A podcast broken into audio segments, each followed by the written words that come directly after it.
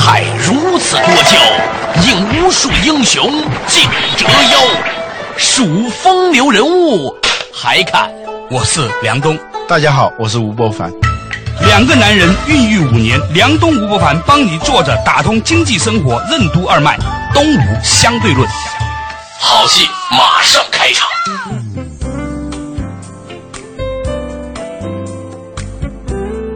坐着打通经济生活任督二脉，大家好，欢迎收听东吴相对论，我是梁东，对面的依然是二十一世纪商业评论发行人吴伯凡，老吴你好，大家好。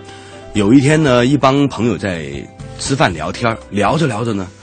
居然开始聊起了这个中年危机，就是原来啊，中年危机或者中年人这个概念已经慢慢的渗透到我们这种人身上。我一直以来呢，老你知道吗？一直以来呢，觉得自己还蛮年轻的。嗯，从小呢都是跟着大哥混的人，都是跟那些比我老的人工作共事，所以呢，养成了一种小弟心态。嗯，但是一算掐指一算。今年我也四十了，嗯，高寿啊！在中国古代，三十六岁就算天年了。三十六岁以后去世的，比如说像莫扎特三十七，梵高三十七，这些人都不算妖，呃，不算妖，就算是寿终正气。我也没有吧，没那么夸张吧。但是古代他就是寿命比较短嘛。对对对，啊，像苏东坡。写的那个文章，你一看，以为他有多老啊？什么什么，其发苍苍，其势茫茫，而齿牙动摇。你以为有多老？其实那时候也只有苏东坡和韩愈，那只有四十岁。但那个时候确实可能营养也不好嘛，医疗条件也不好。有，要是他有些时候也有一种夸张，就是说有一点点可能有了两根白头发，牙齿稍微有点松了之后，然后呢，他就会有一种自我暗示，因为诗人呐。他借由这种夸张的表述呢，来强化自己的那种剧场感、情景感，是吧？那个角色感、戏码化。不管怎么样说，但我们现在就确实是人的年龄就是四十岁。我算了一下，好多那种大师啊，经济学、什么哲学、管理学的，好多都活九十多岁。比如说德鲁克，他活九十五岁、九十六岁。对，当他四十五岁的时候，还要活四十岁。他九十二岁还写了一本书，对，其实是很长的，因为我们实际上一个人的工作的时间，按现在的工，你是不到四十年的。你想想，在四十岁以后，你还有四十，接近五十年的这个，所以就显得很年轻了。青年诗人，青年企业家。如果我们把自己的这个职业生生涯放到九十多岁、一百岁的时候，四十岁的确是很年轻，是吧？你到九十岁的时候，你看见七十岁的都是美少女，但是。另外一方面，我们又会觉得说，尤其是如果你跟媒体界或者是互联网界的话，你说你四十岁了，齐发苍苍，其事茫茫哈，你又真的觉得自己很老，而齿牙动摇。像有一些移动互联网公司哈，八五后、九五后都在开始创业，八五后现在三十岁了。八五，因为我们上大学的时候，他们还刚刚出生呢。这样一些人，你就你就很自然的就把他永远的定位在小孩上，对，定位在小孩上。实际上，人家已经三十岁了。三十岁意味着什么呢？比如说丁磊，七一年的，他创立网易是二十六岁，马化腾也差不多，马云老一点，九九年他三十五岁创业，八零年出生的，现在就快三十五了。马云应该算最老的，李彦宏六八年的。九九年嘛，三十一岁。其实他在可能九八九七年都已经在酝酿，就三十岁左右。我在想说，到底中年对我们来说是一种危机还是一种转机？到底我们现在是年轻还是进入所谓的中年？中年我觉得是一种感受、感觉或者态度。你纯粹按年龄来说，你很难说是中年还是青年。嗯，呃，或者是老年。像苏东坡那个时候，那那。已经是老年了，嗯，但是呢，一个就人类的平均寿命越来越增高的这个年代来说，很多国家都超过八十岁了，像日本，呃，确实还是一个青年、中年化和老龄化，这个它不是一个绝对的数字，嗯，很多公司其实创立的年头并不长。很多人的岁数并不大，但是他没有了那种少年和青年该有的那种恰同学少年很有气势，挥斥方遒啊，指点江山，激扬文字，粪这粪土当年万古侯啊，就是那样一种状态嘛。那个才叫青年，才叫少年。如果你没有的话，钱钟书说，有的人一出生他其实是老年心态。你其实有些人的年龄已经人到中年，他还有一种青年的梦想啊、激情啊、公司也是这样，好多的公司创立的年头并不长，但是我我们观察已经中年化了。所以呢，我们今天讨论的问题是一方面，你对比很多的大思想家，包括德鲁克这些呢，你会发现说四十岁还很年轻，巴菲特、索罗斯在八九十岁的时候都还在台面上成为世界的中心。另外一方面呢，你又会发现说，在当今，比如说你打开移动互联网传媒，那些被传媒过度围绕的人，包括艺人也好啊，企业家也好啊，很多都是很年轻的。那很多人又觉得自己四十岁就很老，已经是中年人了。在这样的一个尴尴尬尬的年龄，我们应该如何面对呢？其实不光是人是这样，公司也是如此。有一些公司。十几年，你说它是一个老公司了吧？它才十几年，但是你说它是个年轻公司吧，它又暮气沉沉，它好像已经上市了，它规模已经扩大挺大了，公司开始走所谓很严格的流程了。其实我们今天讨论的话题就是中年这种观念，它到底是一个生理观念还是一个心理观念？它对于人是这样，对于公司又是否如此呢？作者从经济生活任督二脉，东吴相对论。结婚为什么是造成人中年化的重要契机和转折点？为什么说人在婚后容易发福，而公司是在上市后容易发福？丰厚稳定的收入来源为什么会在增加公司确定性的同时，也为公司带来中年危机？乔布斯为什么格外欣赏 “Stay hungry, stay foolish” 这句格言？欢迎收听《东吴相对论》，本期话题：中年企业。作者打通经济生活任督二脉，大家好，欢迎收听《东吴相对论》。我们今天呢和老吴啊讨论一个话题，就是关于这个中年这件事情。中年呢，他好像越来越清楚的感觉到，我们现在看过来，它是一个心理问题。嗯，你说四十岁算是一个中年吗？你跟二十岁比，你就算老年了啊。你跟八十岁比，你还是青年，对吧？嗯。但是问题是你跟谁比？你为什么要跟他比？曾经啊，好多年前啊，就是有人收集了作家们。嗯，对中年的感受，嗯，你发现就真的是一一千个人有一千个对中年的认知啊，嗯。啊，余秋雨余大师呢，他是这么形容中年应该是一种什么高耸的但并不陡峭的山峰。啊，这这一听就是，呃，于老师说的啊。香港的作家董桥呢是这么说的，说他说的很文艺，也有点放肆，但是还是挺有意思的啊。他说中年是愿意吻女人的额头，不愿意吻女人的嘴唇的年龄。他主要是怕麻烦了，开始。在一个人中年的时候呢，就知道你吻完嘴之后啊，下面就没法停了，知道吧？所以呢，就不要开始，怕麻烦，是一种中年心态啊。中年呢是就着咖啡吃胃药的年龄。哦，原来就着咖啡吃大蒜是有出处的，吃胃药。人家说早餐早已过去，午餐也已经过去，只是晚餐还没有来临。所以中年是下午茶啊，这是一种心态啊啊！李敖李大师那一听就非常的放肆，一看知道是他说的。他说啊，对中年的定义是中年是可以跟老情人的女儿谈恋爱的年龄啊。但这这个听起来有点少儿不宜啊，嗯。你看他那么老了，他那是的。我在想，有多少人现在瞬间在脑补自己的各种中学、大学的老情人的女儿的样子。每一个人对中年的感受是不一样的。哎，老吴，你自己有中年感受吗？我的理解是，中年是压力越来越大，机会和可能性越来越少。不是它本身少，而是你感觉到，就你怕麻烦，你的想象力。越来越嗯贫乏，压力呢？你感觉到后面都涌上来了嘛？对，活泼的、充满着那种能量的年轻人，而且工资比你便宜一半的年轻人，对这种压力那是很很可怕的隐隐的那种压力。年轻的时候也有绝望，也有痛苦，但那种绝望和痛苦是那种嘶吼的、挣扎的那种痛苦。而且现在的年轻人吧，呃，比以前的年轻人吧。除了有年轻的资本以外吧，还有那种皎洁。我给你讲个细节。有一天呢，我在一个派对上面见到了一对这个明星的对话。有一个呢稍微年长一点，将近四十岁；有一个呢二十岁。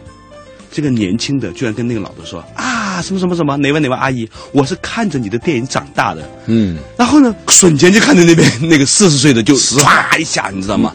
我冷冷的，或者说我暖暖的看在旁边，我心头在想，他都不是那种无心之失。就是说，现在的年轻人，他他也不能说坏吧，他有这种狡猾在里面了。嗯，所以对于中老年人来说呢，就觉得很讨厌。你以前吧，你还说你们年轻，虽然你没有经历，但是经验不足。但现在不是了，现在年轻人，人家看到的知识跟你差不多，他的那种世故的圆滑，他也不比你差，你知道吗？什么都知道，什么都懂，很讨厌。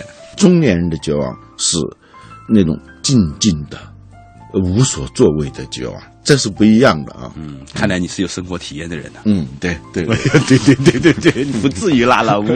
在我们身边哈，开始出现了一个所谓的分化。有一些人呢，因为他心里面觉得自己还要做到八九十岁的时候呢，嗯，他有一种还是很强烈的年轻人心态，嗯。另外一些人呢，尤其是在政府机关工作，嗯，然后呢，在体制内工作，在央企工作混到一半的那些人，有些身体也不好了，也开始秃顶了，静静的绝望哈。老兵不死，他们只是慢慢的凋零。对对，麦克斯说的啊。你突然有一天对着镜子，或者突然有一天自己的太太告诉你，你已经开始地中海了。你的白头发开始从星星之火要全面燎原，要燎原之势了啊！你已经开始发现早上睡不着了，很早就醒了，很早就醒了。你当有年轻的女生喜欢你的时候，你心里面只是淡淡的哀愁。嗯，酒店大堂你都看见一个漂亮的女生，你给她点一杯饮料的时候，这个女生很客气的对你说一句“谢谢叔叔”，啊，这种绝望啊，哈，谢谢叔叔。哎呀，这种恐惧感，那种破产感，它不是轰轰烈烈的，它是隐隐的，就像就是那种恐龙的那个脚步，很低沉，但是很坚定的来了啊！就是我们在侏罗纪公园里头听到那种那种声音，嗯嗯。我发现，在台面上现在有些公司，大概五年、十年前，你会觉得它到处都还很受人关注的公司。嗯，最近好像我们不能提起哪一些公司的名字哈，就是那个是互联网公司，互联网公司。还上了市的。最近好多正在比较，比如说比较华为和海尔啊，比较联想和华为等等啊，这是那种传统的公司啊。还有这互联网公司，你发现也是呃曾经很引人注目的。你是不是会被谈论和被想到的那些公司？你某某一天，你突然想，怎么好久没有听说哪个公司的？前几天说有某个公司的老大躺着中枪，被谣传说，呃，因为在哪儿开房吸毒而抓进去了。他出来辟谣，这一下子大家才想起他。哦，原来。他还在，就像当年巩俐的那个广告，你还在啊？对，你还记得吗？巩俐，巩俐当年有一个广告，不是什么广告来着？你还在啊？不知道怎么就有恍若隔世的那种感觉，就像我们今天在说起 MSN，曾经我们是非常熟悉的那些工具，或者经常被提及的那些公司，那种感觉就好像说那个孔乙己那个小说里头说，孔乙己好久没有来了。到了年底结算的时候，说他还欠我们的钱还没有还。到了第二年再说起了，大约他可能已经不在了吧，就那样一种感觉了。对，就是我们现在发现说，有些公司其实已经多多少少的变成是一个中年公司了。那为什么跟他同龄的有些公司仍然焕发生机呢？嗯，比如说你会觉得腾讯还是一个很有生机的公司，但是另外有些公司渐渐渐渐的，你会发现它虽然还在挣钱。甚至股价也还可以，嗯，但是已经不太有真正最最新锐的年轻人加入它作为一个荣耀。对对，这个其实是一个很好的一个指标，很重要就是你求职马上想到要到哪个公司，对，前三个都没你的时候，这个行业里头证明你就有问题了。我们今天讨论的话题就是在中年的时候，我们可以变成了一个中老年，也可以变得年轻，它是一个心理问题。对于个人是这样，对于公司也是这样。做着打通经济生活任督二脉，东吴相对论。结婚为什么是造成人中年化的重要契机和转折点？为什么说人在婚后容易发福，而公司是在上市后容易发福？丰厚稳定的收入来源为什么会在增加公司确定性的同时，也为公司带来中年危机？乔布斯为什么格外欣赏 “Stay hungry, stay foolish” 这句格言？欢迎继续收听《东吴相对论》，本期话题：中年企业。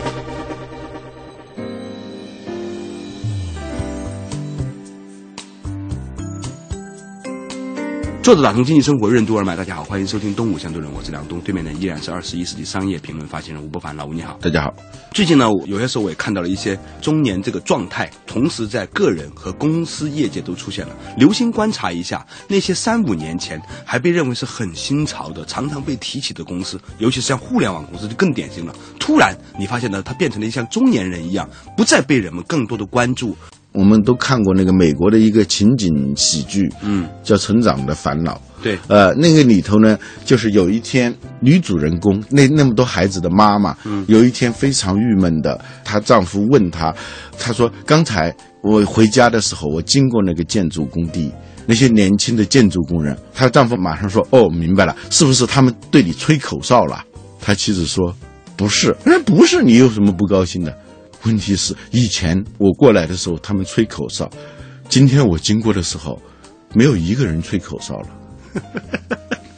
这是他的郁闷的地方嘛，是吧？有一个管理学家叫哈梅尔说的，说当新的产业趋势、新的竞争模式出来的时候，啊，那些在位的企业、成独领风骚的企业，由于他们对这种新规则、呃新格局的那种隔膜，他们即使不会马上消失，但是逐渐的，他们会在这个市场上变得。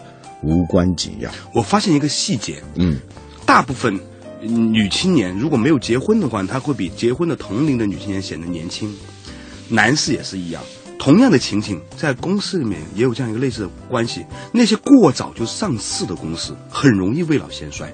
但是呢，那些扛着一直不上市但是运营还不错的公司呢，它反而在它保持着这种生命的激情。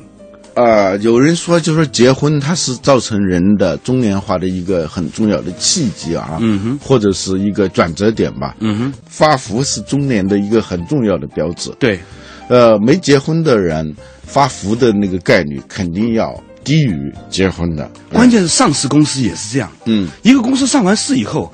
它的那个组织结构一下子就膨胀了。嗯，我观察到几乎所有的公司，只是从上完市以后，它就会膨胀。比如说，它会多了很多的内控啊、内审啊、行政流程啊这种人员。嗯，再加上呢，它可能上了市之后多少有点钱了啊。于是呢，在招人方面呢，也手就松了。你知道，招一个总监，比如说比以前只有二十万、三十万年薪，现在哗嚓你可以收到一百万年薪、两百万年薪去招一个总监的时候，嗯，他不是一个人。是其他所有的总监价格都要上来，比较丰厚的收入对于公司来说啊，嗯，它在很多时候其实也是它发福的一个很重要的原因。对一个公司在上市之前，他会千方百计的控制成本，因为这样的话呢，可以让它更早可以上到市，嗯，更好的在这个有个 PE 啊，因为它利润很高嘛，嗯，但是一旦稳定上市之后，它的 PE 很高的时候呢，它就可以在市场上去买那些只有十倍、二十倍 PE 的公司了。同样的钱在那个地方值两二十倍，在我这儿值一百倍，所以呢，它就会。迅速的把资产规模做大，然后呢就可以有很多的收入来源。而为了完成这件事情，他需要大量的职业经理人，而不是那种当年创业的小伙伴。所以呢，这种职业经理人通常跳来跳去呢，都很懂得怎么样把自己的价格提高。所以好多公司呢，比如说国内有有一家公司我知道的一个朋友，他本来他在兼任两个 O，其中一个 O 呢，他是兼这个 CFO 的。嗯。但是它上市之前就不行了，因为那个东西相当专业，所以呢，就会让你职业的 CFO 呢，可以有机会，就是跟这个商业模式，上市前一年进去。然后呢，拿股票，甚至都不到一年的，对，他因为他懂这个技巧，他就进来了，操作细节啊，他就把这个公司弄上市，上市完以后就退出嘛，退出嘛，解禁期一完他就退出了，紧接着他又去别的公司，再去当一个临时的 CFO。为什么企业要这么干呢？因为这种 CFO 的技能可以去上市，可以去收购，收购资产。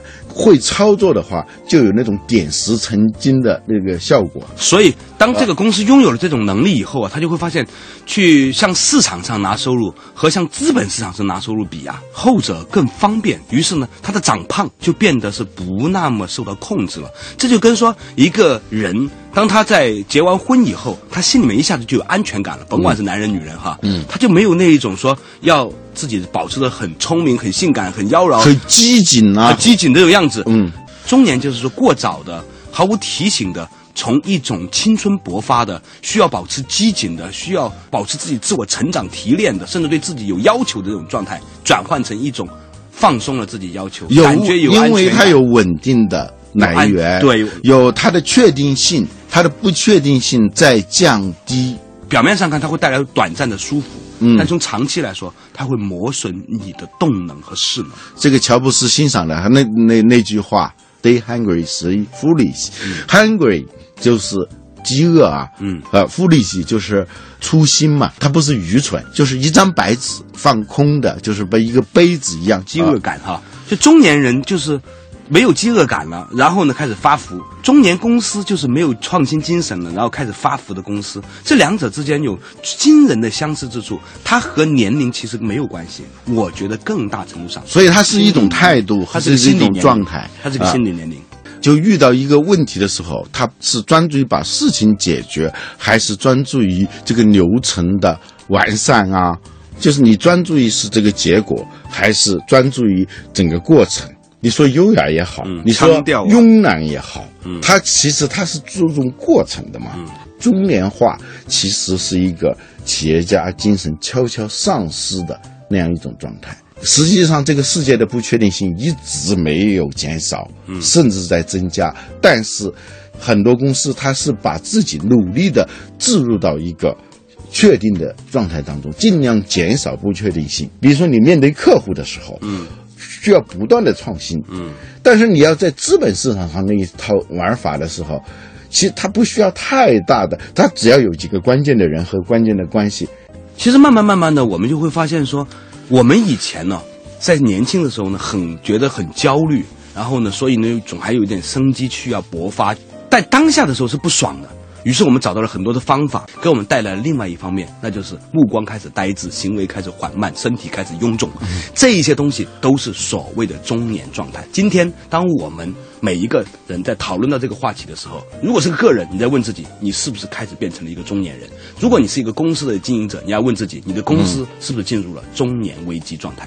其实，我觉得就是一个标准：你心里面是否愿意？